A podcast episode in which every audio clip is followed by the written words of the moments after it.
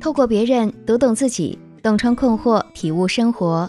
这里是小资和恋爱成长学会共同推出的情感急诊室，我是小资，我等你。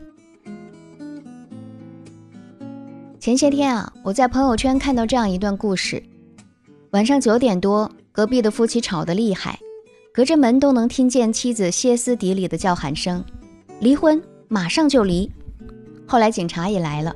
女人说：“男人拿着刀要和她拼命，孩子吓得一直躲在厕所里不敢出来，呜呜的哭。”警察说：“大过年的闹啥呢？有什么大不了的矛盾要拼命？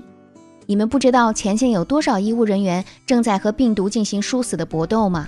这个时候在家安安稳稳的待着，你们不应该好好生活吗？”女人哭着说：“自从居家庇护以来。”她老公就一直蹲在屋里打游戏，什么都不管。家里吃的喝的都是她一个人弄的。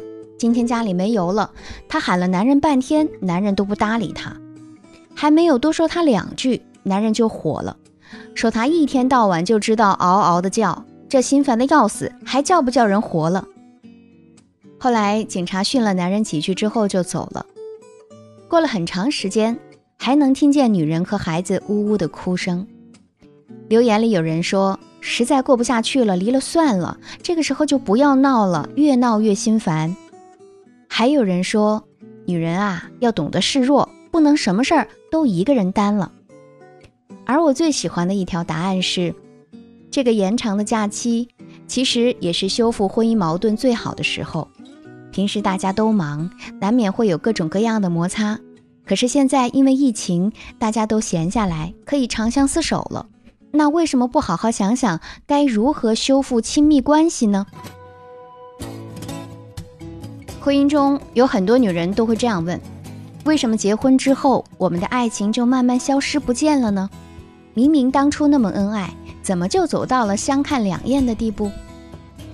美国康奈尔大学教授 Cindy Hansen 调查了全球来自三十七种不同文化背景的五千对爱人。他们对这些情侣进行医学测试和面对面访谈之后，得到了如下的结论：十八至三十个月的时间已经足够让男女相识、约会乃至结合生子。这一系列的过程结束之后，恋爱双方都不会再有心跳以及冒汗的情况。当激情退却，当初吸引彼此的魅力也会逐渐褪色。渐渐的，你们牵手就像是左手牵着右手。即使他精心为你准备了礼物，你也不再会亢奋到晚上睡不着觉，而只会简单笑一笑表示开心。当他说我爱你的时候，你也不会再有刚恋爱时那种强烈的幸福感，你会像习惯刷牙一样习惯地说我也爱你。你会抱怨爱情越来越不浓烈，越来越缺少刺激和心动，但是大多数情况下不是爱情变了，而是你越来越不敏感了。心理学中有种现象叫做感觉适应，长期施加同一刺激，你会感觉刺激越来越小。就像是在漆黑的夜晚，你突然睁开眼，眼前只有一片漆黑，但是几秒钟之后，你会感觉房间里逐渐亮了起来。你可以慢慢的辨别出门的方位，即使不开灯，你也不会一头撞在墙上。这就是感觉适应的一种情况，爱情也是同样如此啊。不是你们之间的感情褪色了，只是彼此的感官都适应了而已。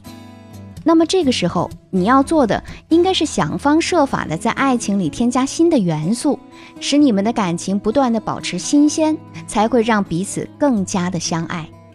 想要获得感情保鲜秘籍的同学，就可以添加我的小助理“恋爱成长全拼零零八”，是恋爱成长小写的全拼加数字零零八哦。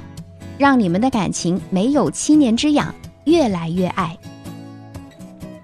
总有人说，结婚久了，怎么可能一直有新鲜感呢？很多时候连接个吻都嫌麻烦，更别提节假日送礼物什么的了。可是这个世界上百分之九十九都是普通人，过着平凡的生活，但总有那么些人能把平凡的生活过得熠熠生辉。所以啊，要想提升幸福感。你一定要花心思去经营你的爱情，那么何不趁着这个情人节，和小资一起来探讨升级感情的秘籍呢？给大家的第一招，我们可以试着去经历新鲜，让你们的爱与众不同。平日里两点一线或者三点一线的生活，往往会让人变得无聊乏味，特别是今年这个特殊的时期。如果你们一直是各自刷各自的手机，相互抱怨对方的不是，那么关系肯定是容易变得乏味的。不如试着去增加新的共同经历，比如说，通过一起学习某个领域的知识，来增强双方思想层面的交流，像一起学习制作 PPT 或者学一门外语等等。可以通过一起做家务、一起辅导孩子学习。一起准备一顿大餐等等活动，来增强彼此行为层面的联系。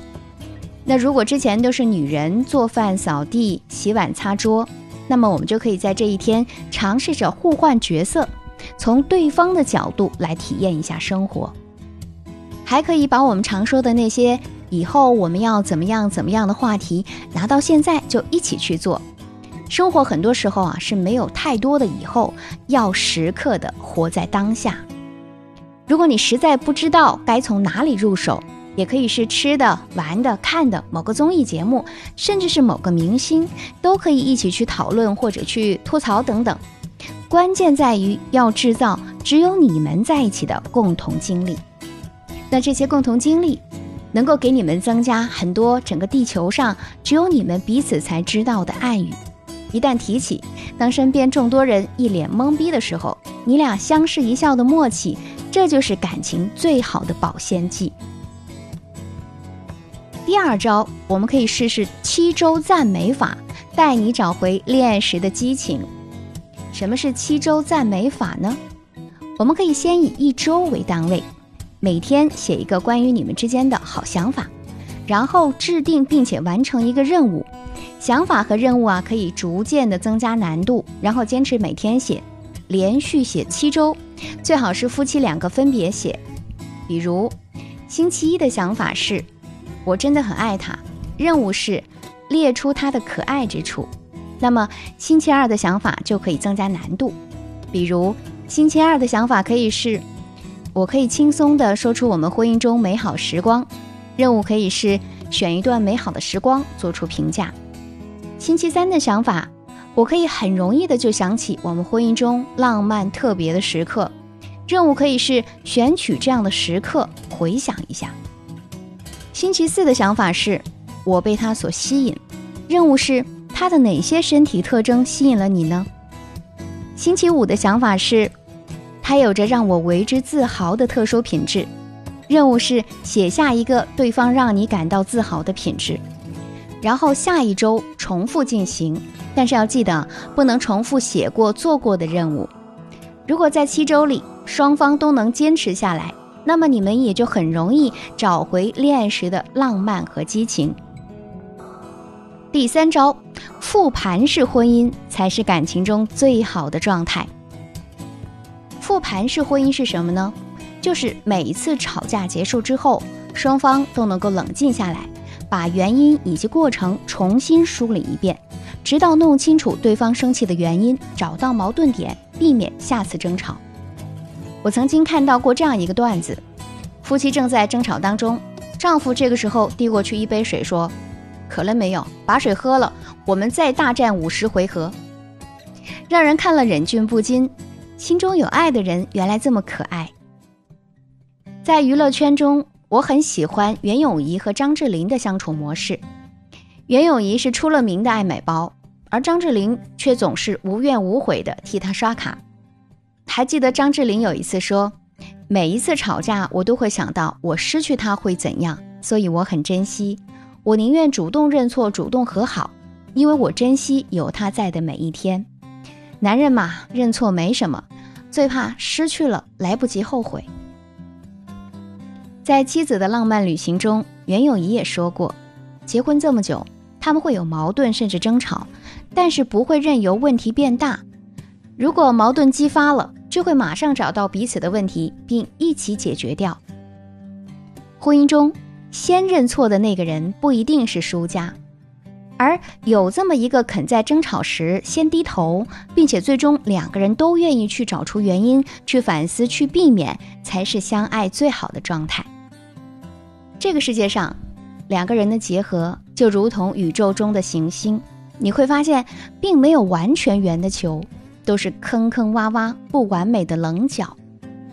而复盘式的婚姻，就是能把两个有棱角的人触碰到的痛，在这一次争吵之后解决，避免下一次重复出现。那么遇到矛盾之后，该怎样复盘才不会二次争吵呢？欢迎添加我的小助理微信号“恋爱成长全拼零零八”，帮你免费分析一次情感问题。另外还能够免费领取畅销情感电子书的小福利，记得备注“小资老师”领取哦。要想获得文字版的同学，也可以添加公号“聪明女人研习社”获取。就像歌中所唱的，幸福没有捷径，只有经营。一场婚姻中，倘若夫妻俩都有经营感情的意识和能力，其实每一天都可以是情人节。我们下一期不见不散。